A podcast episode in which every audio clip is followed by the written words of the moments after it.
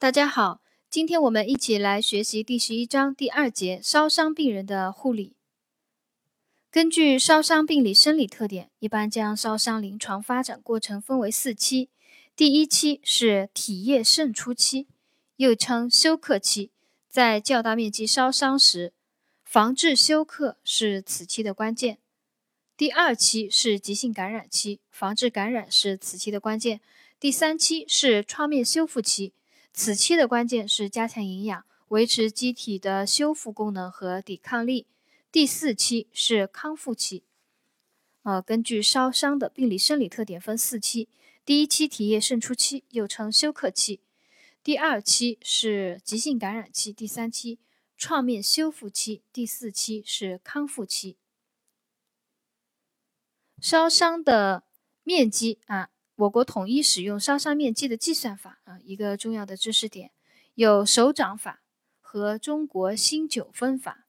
手掌法是伤员本人五指并拢的手掌面积约为体表总面积的百分之一。啊，伤员本人五指并拢的手掌面积约为体表总面积的百分之一。五指自然分开的手掌面积。约为百分之一点二五啊，这里有两个数字，一个是百分之一，还有一个是百分之一点二五。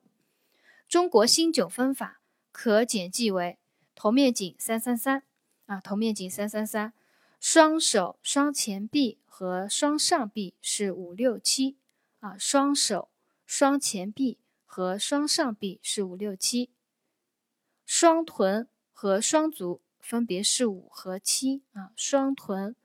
和双足分别是五和七，双小腿和双双大腿是十三和二十一，双小腿和双大腿是十三和二十一，躯干呃是十三和十三啊，就躯干的前面部分和背部都是十三啊，十三和十三，会阴部是占一啊，这是中国新九分法的一个剪辑方法。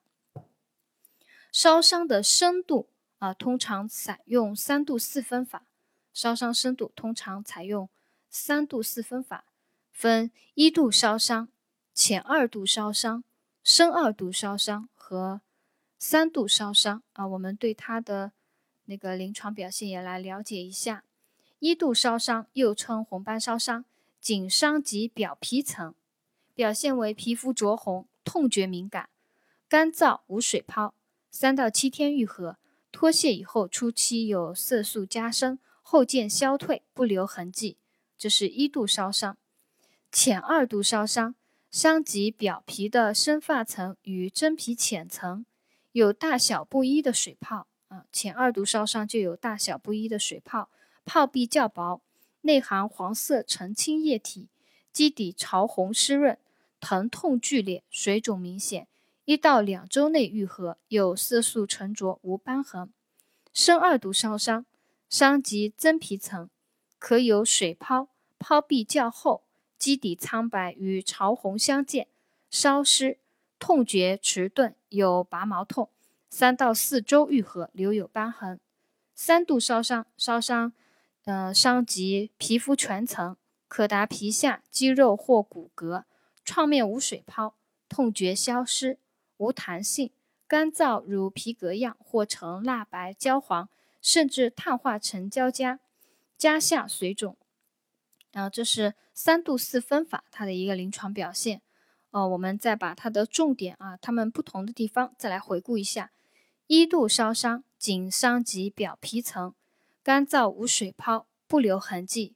浅二度烧伤伤及表皮的深发层与真皮浅层，有大小不一的水泡，基底潮红湿润。有色素沉着，无瘢痕。深二度烧伤，伤及真皮层，基底苍白与潮红相间，有拔毛痛，留有瘢痕。三度烧伤，伤及皮肤全层，创面无水泡，痛觉消失，无弹性，干燥如皮革样或呈蜡白焦黄，甚至碳化成焦痂，痂下水肿。啊，这是它烧烧伤深度。按烧伤深度来分的一个临床表现，按烧伤的严重程度来分啊，轻度烧伤，二度烧伤面积小于百分之十，中度烧伤，二度烧伤面积为百分之十一到百分之三十，或三度烧伤面积不足百分之十。重度烧伤总烧伤面积达百分之三十一到百分之五十，或三度烧伤面积达百分之十到百分之十九，或虽然二度、三度烧伤面积不足上述百分数，但病人已并发休克、吸入性损伤或合并较重的复合伤，啊，也把它归为重度烧伤。特重烧伤是总烧伤面积大于百分之五十，或三度烧伤面积大于百分之二十，或已有严重并发症者，啊，即为特重烧伤。啊，我们对这个呢也就啊了解一下，能记呢就尽量记一下。在烧伤临床表现当中，还有讲到了一个吸入性损伤，吸入性损伤又称之呼吸道烧伤。致病原因不仅是热力本身，还包括了热力作用、燃烧时产生的含有损害性化学物质的烟雾。患者吸入支气管、肺泡以后，啊，这些有毒有害的这些烟雾吸入到支气管和肺泡以后，具有局部的腐蚀和全身毒性作用，引起吸入性窒息，有些甚至五体表烧伤即已死亡。啊，这个。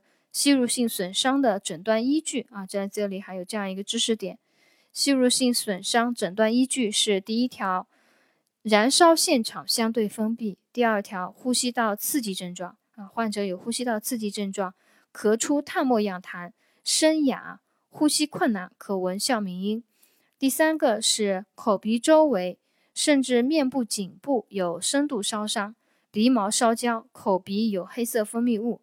啊，看到这样一些情况呢，就可怀疑啊，患者可能发生了一个吸入性损伤，也就是呼吸道烧伤的一个临床表现。烧伤的治疗分现场救护，还有烧伤处理。现场救护主要就是迅速脱脱离热源，抢救生命，保持呼吸道通畅，保护创面和注意保暖，防止创面的二次污染和损伤。还有处理严重的复合伤，纠正低血容量，镇静止痛，稳定伤员情绪和尽快转送。啊，这个现场救护的内容呢，相对比较基础简单啊。我们选择题看见肯定会选的。下面呢，我们重点来讲一下烧伤处理的一些要点内容。烧伤处理第一条就是保护烧伤的创面，防止和那个清除外源性的污染。啊，保护烧伤创面，防止和清除外源性污染，还有防治低血容量性休克。主要呢就是运用液体疗法来防治低血容量性休克。患者烧伤后第一个二十四小时，每百分之一的烧伤面积，每千克体重应补充的液体量，呃，成人是一点五毫升，小儿是一点八毫升，婴儿为两毫升。其中晶体和胶体液量之比为二比一，另加每日生理需要量两千毫升，即为补液总量啊。这是烧伤后第一个小时、第一个二十四小时的补液总量。它的估算方法是每百分之一烧伤面积，每千克体重应该补充液体，成人是一点五毫升，小儿是一点八毫升，婴儿是两毫升。其中晶体和胶体液量之比为二比一，另加每日生理需要量两千毫升。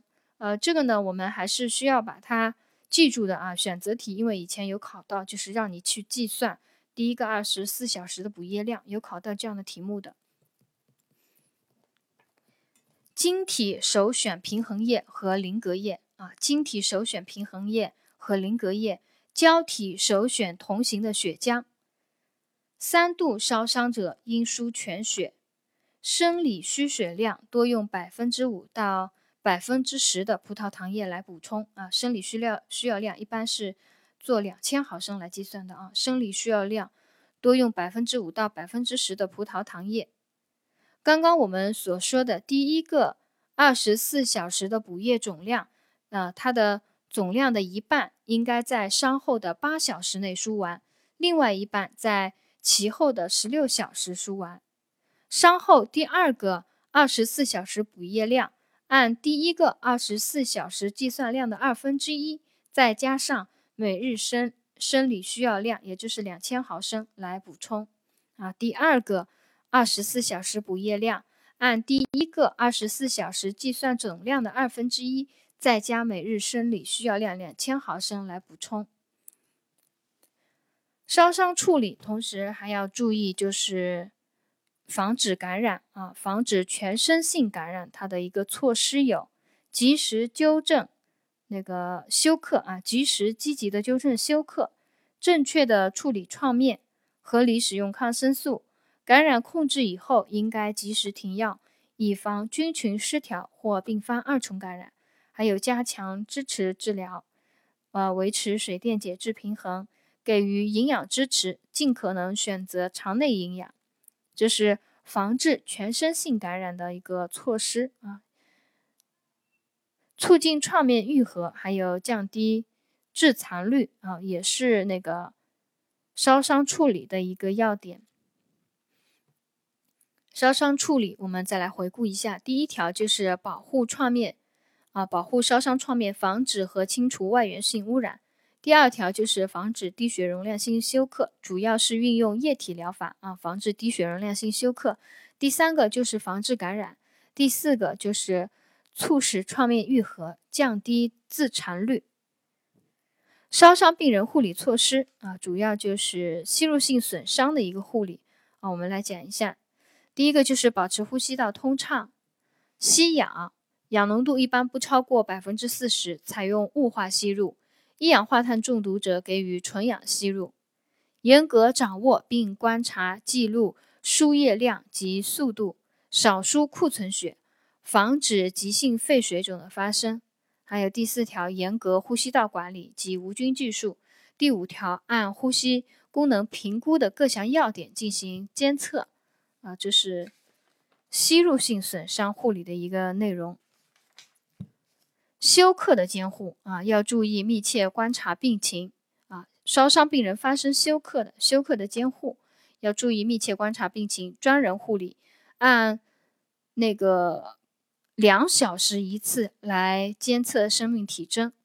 液体疗法的话，要运用液体疗法的啊，要注意监测每每小时尿量。监测每小时尿量是评估休克是否纠正的重要指标之一。监测每小时尿量是评估休克是否纠正的重要指征之一。老年人或有心血管疾病、吸入性烧伤或合并颅脑损伤的病人，每小时尿量应维持在二十毫升左右。